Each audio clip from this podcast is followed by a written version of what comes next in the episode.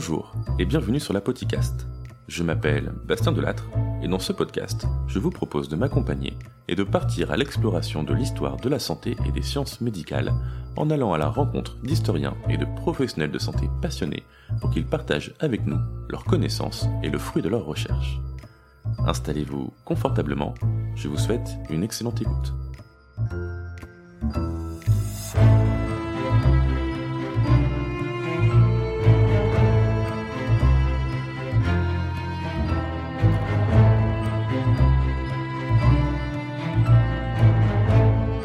Épisode 7 La première radiothérapie de l'histoire avec Nicolas Fauré.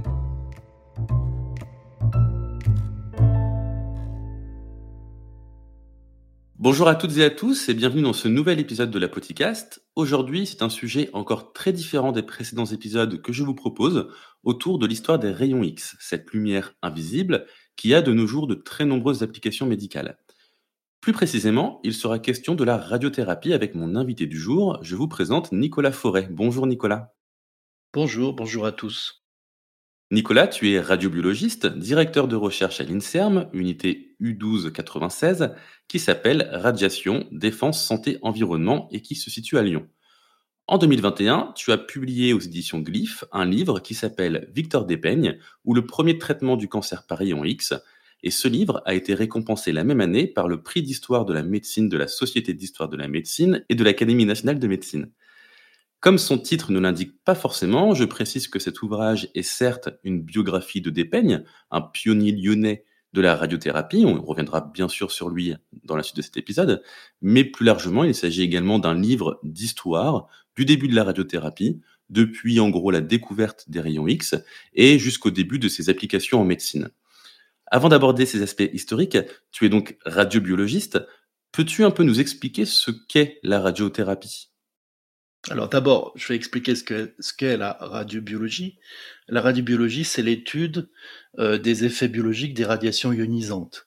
Les radiations ionisantes, c'est des radiations, des rayonnements qui vont arracher des électrons à la matière. En gros, ce sont les rayons X, les rayons gamma, toutes les particules, électrons, protons, neutrons, par opposition par exemple à la lumière, aux infrarouges ou aux UV. Alors, en radiothérapie, on utilise les radiations ionisantes pour tuer les tumeurs. Alors comment on, fait ça euh, C'est assez, euh, j'allais dire, euh, physique, chimie, biologie et clinique. La physique, c'est une pluie d'énergie qui va tomber sur la tumeur. On va focaliser la tumeur. La chimie, en fait, c'est l'étape où on va, où les électrons qui sont déposés, l'énergie qui est déposée, va créer en gros de l'eau oxygénée. La matière biologique, elle est composée essentiellement d'eau. De l'eau irradiée, ça va devenir de l'eau oxygénée. L'eau oxygénée va casser notamment l'ADN des cellules irradiées. Et si les cellules irradiées ne réparent pas, elles vont mourir. Donc ça, c'est la phase euh, biologique. Et puis la phase clinique, c'est évidemment gérer euh, toutes les réactions du patient, qui va avoir euh, sa tumeur irradiée et peut-être, peut-être, quelques tissus sains autour qui peuvent être touchés. Et donc là, c'est là qu'on va aborder le problème de ce qu'on appelle la radiosensibilité, des réactions secondaires à la radiothérapie et tous les risques associés, sachant qu'aujourd'hui, la moitié des patients qui souffrent de cancer sont traités avec succès par radiothérapie. Alors on peut situer le début de l'histoire qui nous intéresse à la fin du 19e siècle, avec la découverte des rayons X. C'est même un exemple de sérendipité. Est-ce que tu peux un peu nous présenter cette découverte? Oui, alors finalement, euh, ce qu'on appelle tube à rayon X, c'est ce qu'on appelle le tube de Crookes, plus tard ce qu'on appellera le tube de Röntgen. C'est quoi? C'est une grosse ampoule dans laquelle on a fait du vide, une ampoule de verre, et dans lequel on va faire passer une tension de plusieurs dizaines de milliers de volts. À la fin du 19e siècle, tous les physiciens croient qu'ils ont fait le tour de la question en termes de physique, euh, quel que soit le type de physique d'ailleurs. À part quelques exceptions. Et notamment ce tube de Crookes, quand on le branche et qu'on le relie à une tension élevée, on voit une lumière verte qui euh, s'établit euh, tout autour du tube. Et ça va être une des énigmes euh, à résoudre pour certains physiciens cette luminescence, d'ailleurs qu'on peut retrouver par analogie aussi dans la nature, comme les vers luisants ou comme certains minerais qui émettent de la lumière. Eh bien, cette luminescence va être, j'allais dire, euh, le dernier euh, morceau de physique à, à investiguer. Et plusieurs chercheurs vont le faire. En France, c'est euh, Henri Becquerel qui va s'y atteler. Et euh, en Allemagne, c'est Wilhelm Röntgen.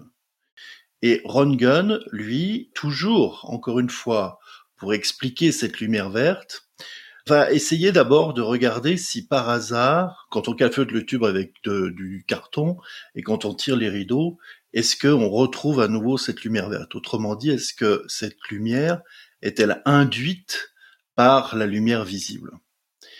Et quand il réalise l'expérience, à la fin de l'année 1895, euh, il observe sur euh, une étagère, en ouvrant le, la tension, que une fiole s'illumine. Cette fiole contenait un produit qui s'appelait le platinocyanure de barium. C'était un produit qui pouvait émettre de la lumière, effectivement, quand on l'excitait, mais personne s'en était vraiment intéressé. Or là, à 3 mètres, la fiole s'illumine. Donc, il va produire un écran qu'il va parsemer de platinocyanure de barium, et il va faire la, même expérience, mais cette fois avec l'écran beaucoup plus proche du tube. Et il voit l'écran le, s'illuminer, et là, c'est un geste qu'il va faire qui est un geste, j'allais dire, primal, un geste de réflexe. Il va placer sa main entre le tube et l'écran, comme s'il voulait couper quelque chose. Et c'est là qu'il voit apparaître sur l'écran le squelette de sa main. Et euh, les rayons qu'il appellera plus tard X traversaient le tube et arrivaient sur l'écran en traversant des différentes densités de matière de sa main, les os, les muscles, etc. Et c'est pourquoi on, on dit que finalement c'est effectivement de la sérendipité, puisque au départ, il fallait qu'il découvre la raison de cette lumière verte. Il l'a jamais fait. Hmm. Il ne l'a jamais fait. Par contre, c'est en faisant l'expérience pour le comprendre, cette lumière verte, qu'il découvre les rayons X.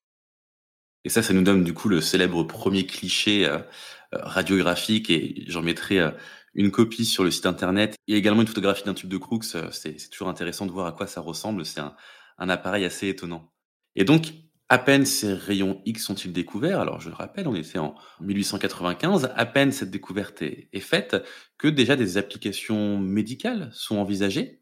Il y a bien entendu la radiographie, on vient d'en parler avec ce premier cliché qui est donc intimement lié avec la découverte de ces rayonnements invisibles, mais plus largement, quelles sont ces applications médicales qui ont été envisagées par les médecins de l'époque?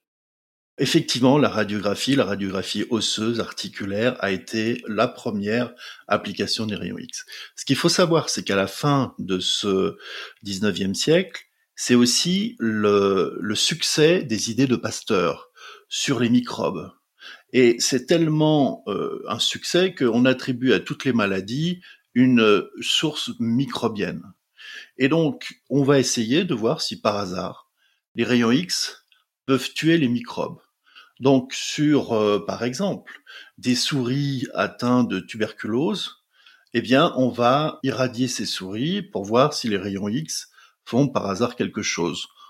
Et puis, on s'aperçoit avec euh, une, une expérience, des expériences malheureuses d'utilisation des rayons X, que certains radiologues vont avoir certaines brûlures, mais quelquefois c'est simplement une sorte d'épilation qu'ils vont avoir.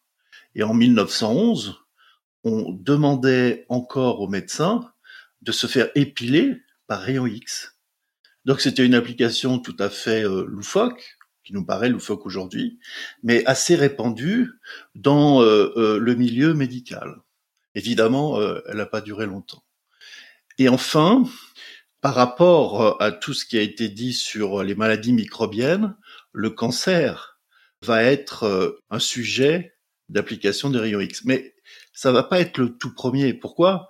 Parce que finalement, à l'époque, la maladie, euh, la maladie la plus importante, c'est la tuberculose, c'est pas le cancer. Le cancer, c'est finalement une maladie de riches qui va tuer que certaines euh, couches de la population les plus aisées qui peuvent survivre assez longtemps. Et donc, euh, euh, le cancer sera un sujet pour les applications médicales qui va finalement s'étendre dans les années 30. Mais par contre, de façon complètement isolée, six mois après la découverte des rayons X, un certain Victor Despeignes, lui, va faire la première tentative de radiothérapie anticancéreuse. On va revenir euh, sur cette expérience, évidemment. Tu parles de Victor Despeignes. Alors, tu as évoqué quelques noms de, physiciens qui sont connus, hein, comme Becquerel, par exemple. Et je t'avoue que euh, avant de lire ton livre, euh, Victor Despeignes, j'en avais jamais entendu parler. Comment en est-il venu, lui, à étudier les radiations? D'où vient-il? Victor Despeignes, c'est d'abord le fils de Nicolas Despeignes. Nicolas Despeignes, c'est un Lyonnais qui va être euh, un des euh, conseillers du maire de Lyon de l'époque, le conseiller d'Antoine Gaëton, l'un des deux maires médecins. Il y aura Antoine Gaëton et ensuite euh, Victor Augagneur. Deux maires médecins qui sont complètement convaincus des idées pastoriennes et qui vont établir l'hygiénisme dans la ville de Lyon. Et à un moment donné, on se pose la question, euh, est-ce que les eaux du Rhône et de la Saône sont-elles bonnes à boire? Est-ce qu'elles sont potables? Est-ce que le, circuit des eaux est, est-il potable? Le fils de Nicolas Despeignes, Victor Despeignes, qui euh, était un brillant lycéen, est passionné de zoologie et va obtenir une bourse, une bourse de thèse, pour étudier les microbes des eaux de la ville de Lyon et l'histoire va commencer comme ça. Victor Despeignes, c'est d'abord un zoologiste. Il travaille sur les microbes. Il est dans le monde de Pasteur. Alors, encore une fois, Pasteur est décédé depuis euh, plusieurs mois en 1895, mais euh, là, euh, Victor Despeignes, lui, il est complètement convaincu du bien fondé des idées de Pasteur, et il va produire une thèse qui sera retentissante, puisqu'il va dénoncer toutes les pratiques qu'il y a eu à Lyon et qui ont abouti à certaines épidémies, notamment de typhoïde, où par exemple dans certains quartiers, on buvait l'eau des puits qui étaient construits à côté de latrines. Donc euh, il va dénoncer ça, et ça va être le point de départ d'un grand programme municipal d'hygiène publique où on va assainir les rues et construire euh, les, égouts et euh, améliorer la qualité d'eau potable. Donc Victor Despeignes, au départ, c'est un zoologiste. Et puis un jour, ben, il a tellement très bien travaillé dans la faculté des sciences de Lyon que l'on lui propose la chefferie d'un labo. Il va passer le concours, mais malheureusement, c'est le gendre des frères Lumière qui va l'obtenir, un parfait étranger au concours d'ailleurs. Victor Despeignes est tellement, tellement vexé qu'il se dit, bon, puisque c'est ça, je m'en vais, j'abandonne tout à Lyon et je deviens simple médecin. Donc il va d'abord être simple médecin à Buis-les-Baronnies, puis ensuite aux Échelles, en Savoie. Les Échelles à l'époque, c'est un petit village de 6000 habitants. L'un des grands personnages des Échelles, c'est un, ancien maire qui a fait fortune dans euh, le bonbon, qui a été euh, euh, confiseur, chocolatier dans la ville de Voiron. Et ce personnage qui s'appelle Eugène Constant Collia va venir voir Victor Despeignes car il souffre de l'abdomen, il a une grosseur à l'abdomen. Et Victor Despeignes suspecte un cancer de l'estomac. Et tout de suite, Victor Despeignes, en parallèle aux études que sont en train de faire ses collègues avec les rayons X sur les rats euh, atteints de tuberculose, eh ben Victor Despeignes va finalement réclamer un tube à rayons X pour traiter ce patient, cet ancien maire des échelles, pour la première fois au monde. Du coup, que savait-on du cancer à la fin du 19e, euh, du début du 20e siècle? Était-ce logique de tenter ce traitement par rayon X? On, avait déjà découvert des choses par rapport à ça? Alors, absolument pas. Victor Despeignes, lui, il est vraiment dans le droit fil de toute maladie est considérée comme d'origine microbienne, et si les rayons X peuvent tuer les microbes, alors on peut appliquer des rayons X au cancer. C'est exactement son état d'esprit. Hmm. D'ailleurs, cette longue discussion de l'origine parasitaire ou cellulaire du cancer, c'est-à-dire cellulaire, c'est qu'une cellule dérive, se transforme et devient immortelle autour d'autres cellules, eh bien, ça va être un grand débat des biologistes jusque dans les années 40. On sait aujourd'hui qu'il y a des cancers qui euh, sont issus d'infections. Par exemple, euh, les infections par euh, Helicobacter pylori, les, les cancers de l'estomac liés à cette bactérie sont un exemple typique d'origine parasitaire du cancer. Par contre, certains autres cancers, j'allais dire un peu plus physiologiques, un peu plus endogènes, euh, sont issus, on le sait maintenant, d'un certain nombre de cellules qui vont mal réparer leur ADN, s'amplifier, se transformer et proliférer, s'immortaliser. Donc ça, Victor Despeigne, lui, il en a cure, il, il, dit non, le cancer, on va le traiter comme toute autre maladie, comme par exemple la tuberculose, avec des rayons X. Hmm. D'ailleurs, euh, le paradoxe, c'est que finalement, ça sera le cancer qui sera le plus traité par rayons X dans les années futures, les années qui suivent euh, les tests de Victor Despeigne, et finalement, la tuberculose ne sera pas du tout vaincue par les rayons X.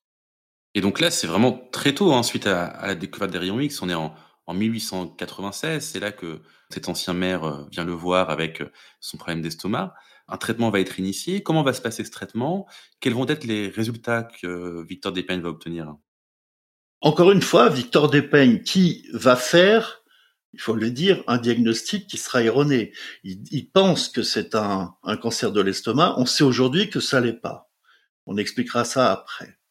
Mais il va s'inspirer tout simplement du traitement qu'on a utilisé pour traiter les pattes de souris qui ont été injectées avec des extraits tuberculiniques, les expériences qui ont été faites en mars 1896 à la faculté de Lyon par les collègues de Victor Despeigne.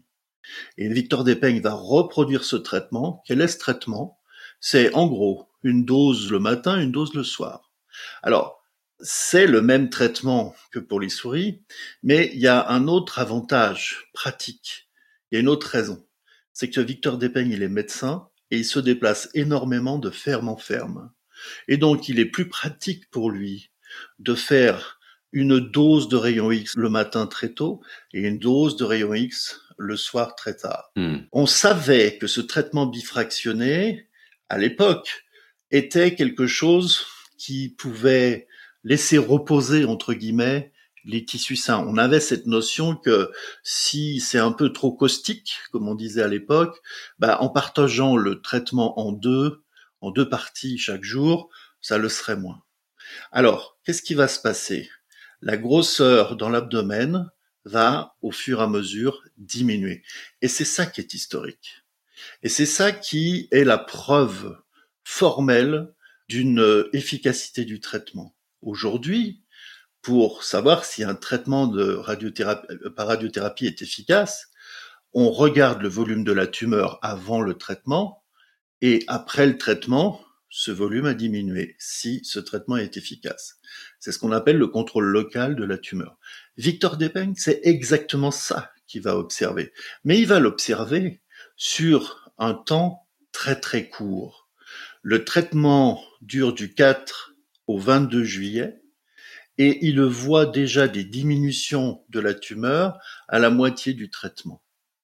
Donc ça voulait dire aussi que cette tumeur était très radiosensible. Elle fondait littéralement avec le rayon X. Or, on sait aujourd'hui qu'un cancer d'estomac est plutôt radiorésistant. Donc, c'était un autre type de cancer qui était face à Victor Despeigne. On pense aujourd'hui que c'est un lymphome abdominal, c'est-à-dire un, un, cancer du sang, on va dire, mais localisé sur le ventre, grossièrement parlant.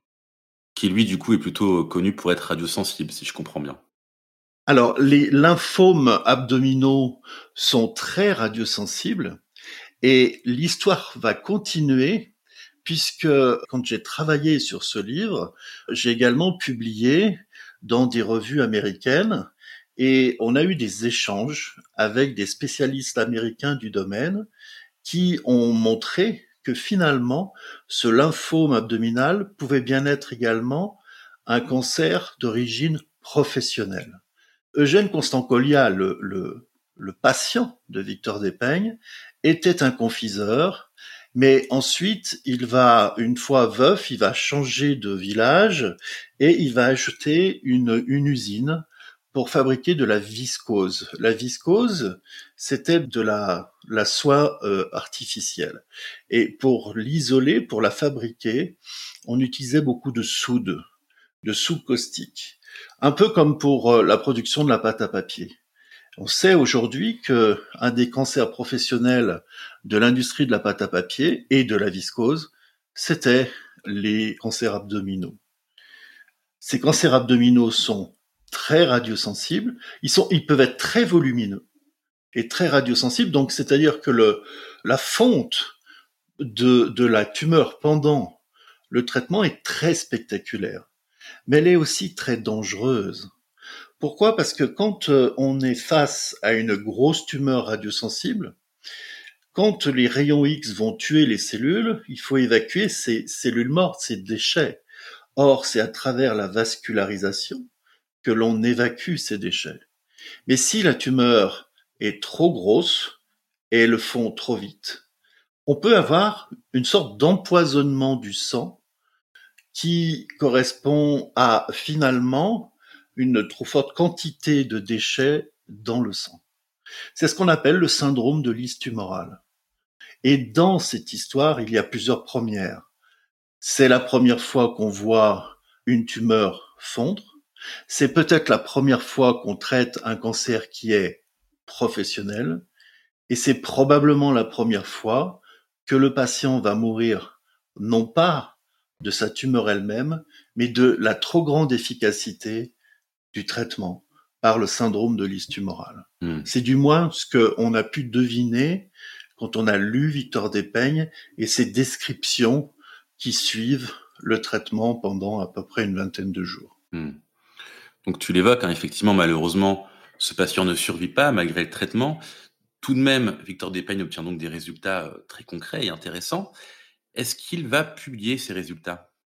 Il a publié trois fois dans une revue médicale qu'on appelait le Lyon médical, qui était une revue de référence à l'époque. Extrait du premier article de Victor Despeignes dans Lyon médical le 26 juillet 1896. À partir du 4 juillet, je fis subir au malade, chaque jour, deux séances d'une demi-heure pendant lesquelles je dirigeais sur la tumeur les rayons d'une ampoule en forme de poire en me servant d'une bobine donnant des étincelles de 5 mm et actionnée par six éléments de pile radigués. Comme traitement accessoire, j'ordonnais le régime lacté, le vin de Condurango, et je continuais les injections de sérum artificiel. Au bout de huit jours d'un semblable traitement, je constatais une amélioration très notable, diminution considérable de la douleur qui n'a jamais nécessité l'emploi de narcotiques pendant toute cette période de temps, arrêt de l'amaigrissement, disparition presque totale de la teinte jaune paille. Enfin, ce qui est le plus important, la tumeur a sensiblement diminué de volume. La voussure épigastrique est moins marquée, les battements artériels sont plus rares et moins forts. Les limites de la tumeur sont sensiblement reculées. En comparant le pointillé que j'avais tracé sur la peau le 4 juillet et celui du 12 juillet, je constatai que les lignes s'écartaient de 1 à 4 cm l'une de l'autre. Je ne conclurai certainement pas que mon malade est guéri, mais je constate une amélioration sensible permettant quelque espoir là où il n'y en avait plus. Ce résultat met un encouragement à continuer ce traitement et je me propose de faire connaître ultérieurement les modifications que je pourrais constater. Malheureusement, alors que ces descriptions sont assez précises, il euh, va pas être vraiment reconnu dans sa pratique. Autrement dit, on va pas vraiment le croire. Hmm. Euh, notamment, certains médecins lyonnais vont lui rétorquer que finalement, c'est peut-être pas les rayons X qui ont tué la tumeur, mais le régime qu'il a administré aux, patients. Quand on avait mal à l'estomac, on appliquait du vin de Gondurango, c'est une sorte de, de quinquina, et éventuellement du lait. Et il y a eu donc des médecins qui ont dit, bah, c'est tout simplement l'effet du vin de Gondurango ou du, lait qui a fait diminuer la tumeur. On sait aujourd'hui que c'est pas du tout le cas, mais il suffisait de quelques médecins bien, euh, j'allais dire, installés pour complètement annihiler tous les efforts de Victor Despeigne. D'ailleurs, vu les réactions négatives de ces euh, personnes, euh, de ces personnages, Victor Despeigne ne refera plus de tentatives. Et ça sera la première et la seule tentative de radiothérapie de Victor Despeigne. Et d'ailleurs, en France, on va peu appliquer euh, les rayons X sur les tumeurs avant euh, la Première Guerre mondiale. Ça sera plutôt euh, après qu'on aura les plus grandes séries, les premières séries de patients. Et là, ça sera à l'Institut Curie avec un autre lyonnais qui s'appelait Claudius Regaud. Mmh. Donc une, une, pause de l'avancée de, de, la connaissance scientifique sur ce sujet, c'est vraiment vraiment dommage.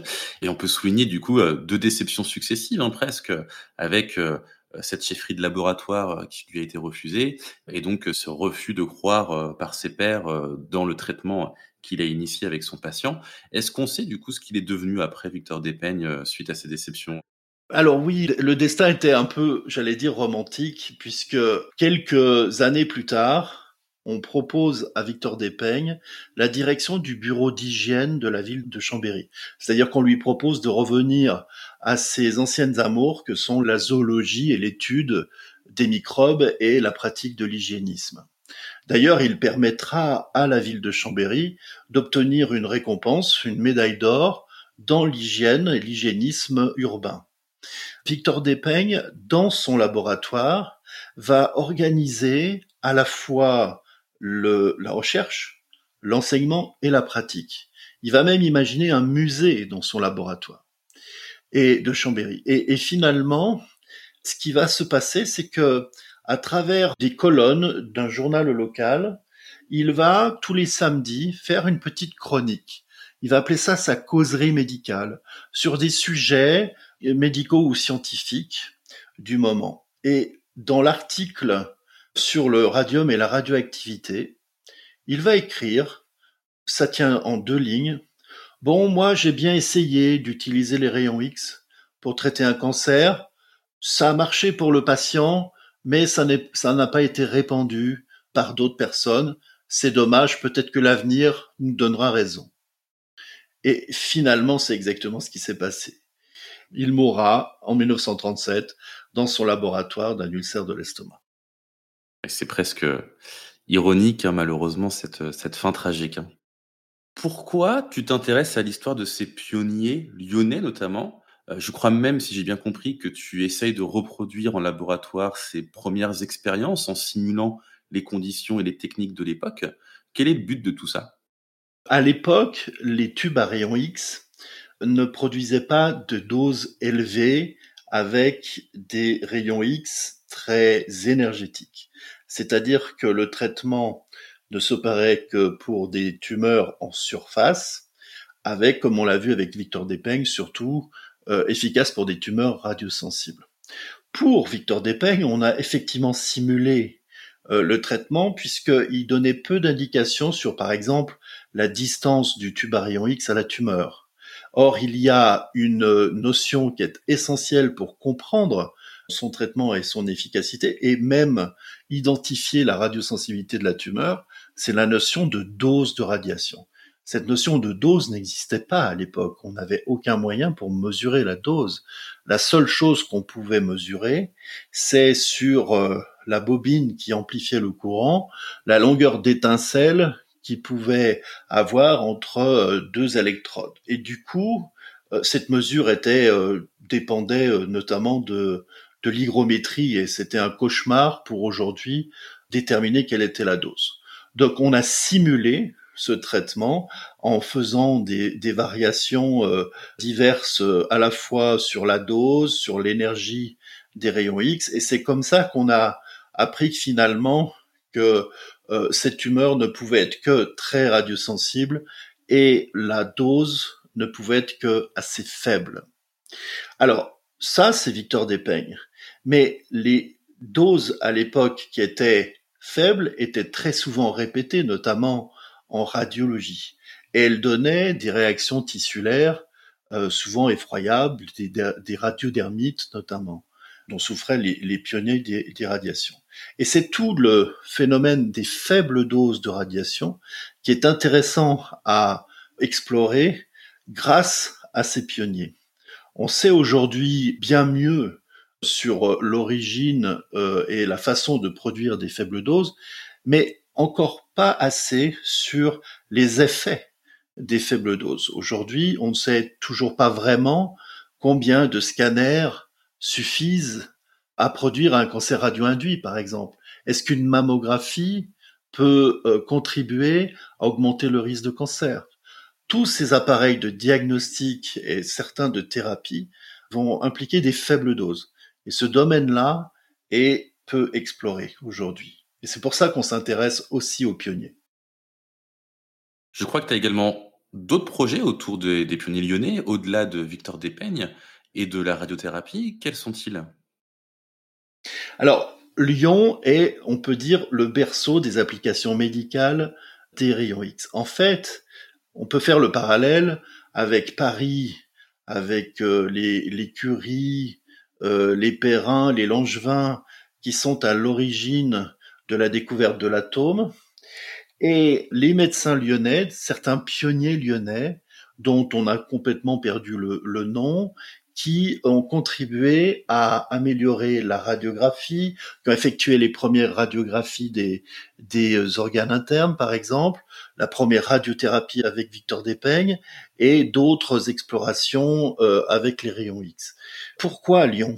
Tout simplement parce qu'il y avait à l'époque un personnage qui avait les moyens et qui était passionné par la biologie, euh, c'est Auguste Lumière. En effet, la première projection publique du cinématographe est complètement contemporaine avec la découverte des rayons X. Hmm. C'est le 28 décembre 1895. C'est-à-dire qu'il faut avoir à l'esprit que le cinéma et les rayons X sont nés finalement publiquement, euh, ont été reconnus publiquement à la même date, à exactement la même date. Et finalement, ça va être l'industrie du cinéma à Lyon qui va être le meilleur des mécènes, puisque Auguste Lumière va distribuer, littéralement distribuer, des tubes à rayons X à tous les médecins lyonnais pour les encourager à travailler sur les applications médicales des radiations ionisantes. Et du coup, quels sont les projets autour de ces pionniers lyonnais? L'idée que l'on a, nous, dans le laboratoire, c'est d'abord de retrouver les descendants. Pourquoi? Parce que là, on est à une, deux, trois générations et il y a encore une mémoire. Donc, autour de cinq pionniers lyonnais des radiations, on a à la fois tout un travail d'investigation au niveau des objets, au niveau bah, de la mémoire et des travaux évidemment, mais également euh, presque des traditions familiales pour euh, mieux comprendre la démarche intellectuelle de ces pionniers lyonnais.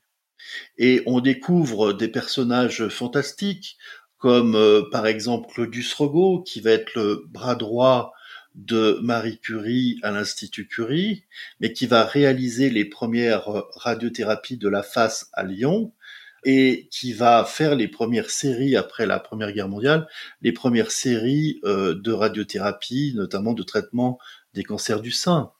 On a également Fabien Arcelin, qui est le fils de l'archéologue qui a découvert le site archéologique de la Roche de Solutré, qui, la semaine, est radiologue et radiothérapeute à Lyon, et le week-end est euh, archéologue euh, dans la Bourgogne. Hmm.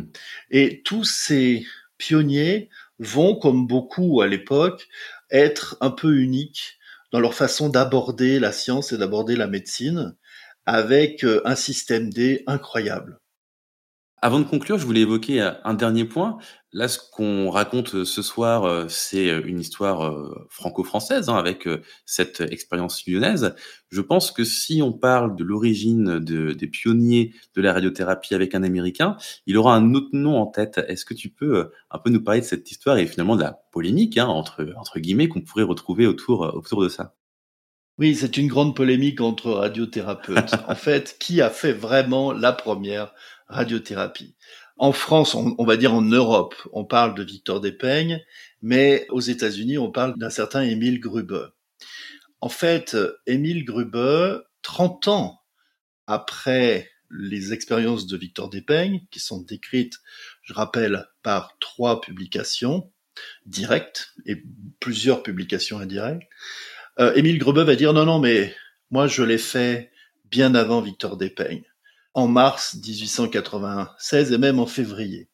Alors déjà, le fait de le dire 30 ans plus tard peut interpeller. Ce qui interpelle surtout, c'est que à l'époque, Émile Grube, en février 1896, n'est pas médecin. Donc ça veut dire que s'il l'a fait, c'est en dehors de tout cadre légal. Et là où le radiobiologiste peut venir en aide à Victor Despeignes, merci à c'est que Émile Grube, on va dire, euh, relate deux expériences qu'il a fait, notamment sur un cancer du sein d'une femme. Or, on sait aujourd'hui que contrairement au lymphome abdominal qu'a traité Victor Despeignes, qui font, j'allais dire à vue d'œil, avec euh, les rayons X, un cancer du sein peut ne pas être du tout radiosensible, aussi radiosensible qu'un cancer abdominal. Donc la grande question, c'était de savoir s'il l'a fait, comment il a su que ces rayons X étaient efficaces. En tout cas, ce qu'on peut dire, c'est que aujourd'hui, Victor Despeignes est probablement le premier à avoir documenté une radiothérapie anticancéreuse. Si Émile Gribu l'a fait, il ne l'a pas relaté, il ne l'a pas documenté de façon instantanée et, et surtout, il ne l'a pas justifié comme Victor Despeignes l'a fait, même en se trompant. Je rappelle hein, le, titre de ton ouvrage que je conseille, Victor Despeignes ou le premier traitement du cancer par rayon X, hein, qui a été publié aux éditions Glyph. En plus, c'est une lecture qui est plutôt facile et, agréable, en toute transparence. Encore merci Nicolas pour ta participation à cet épisode. C'était vraiment un plaisir de t'avoir avec moi. Eh ben, merci beaucoup, merci à tous pour votre écoute et puis merci pour euh, ton initiative, car justement, euh, essayer de comprendre euh, l'origine des sciences et surtout des idées, ça permet d'enrichir euh, nos futures approches scientifiques et d'augmenter euh, la connaissance humaine. Ah, merci pour euh, ce message. Comme d'habitude, je mettrai des liens pour retrouver les références et les travaux évoqués par Nicolas sur le site internet. N'hésitez pas à noter le podcast sur votre plateforme d'écoute favorite et à me laisser un commentaire que je lirai avec plaisir. Et rendez-vous sur les réseaux sociaux, notamment Instagram, pour suivre l'actualité du podcast et divers contenus que je publie autour de l'histoire de la santé. Exceptionnellement, il n'y aura pas d'épisode au mois d'août, hein, je prends aussi un petit peu de vacances et je vous donne donc rendez-vous en septembre pour continuer notre exploration de l'histoire de la santé et des sciences médicales dans un nouvel épisode. À très bientôt.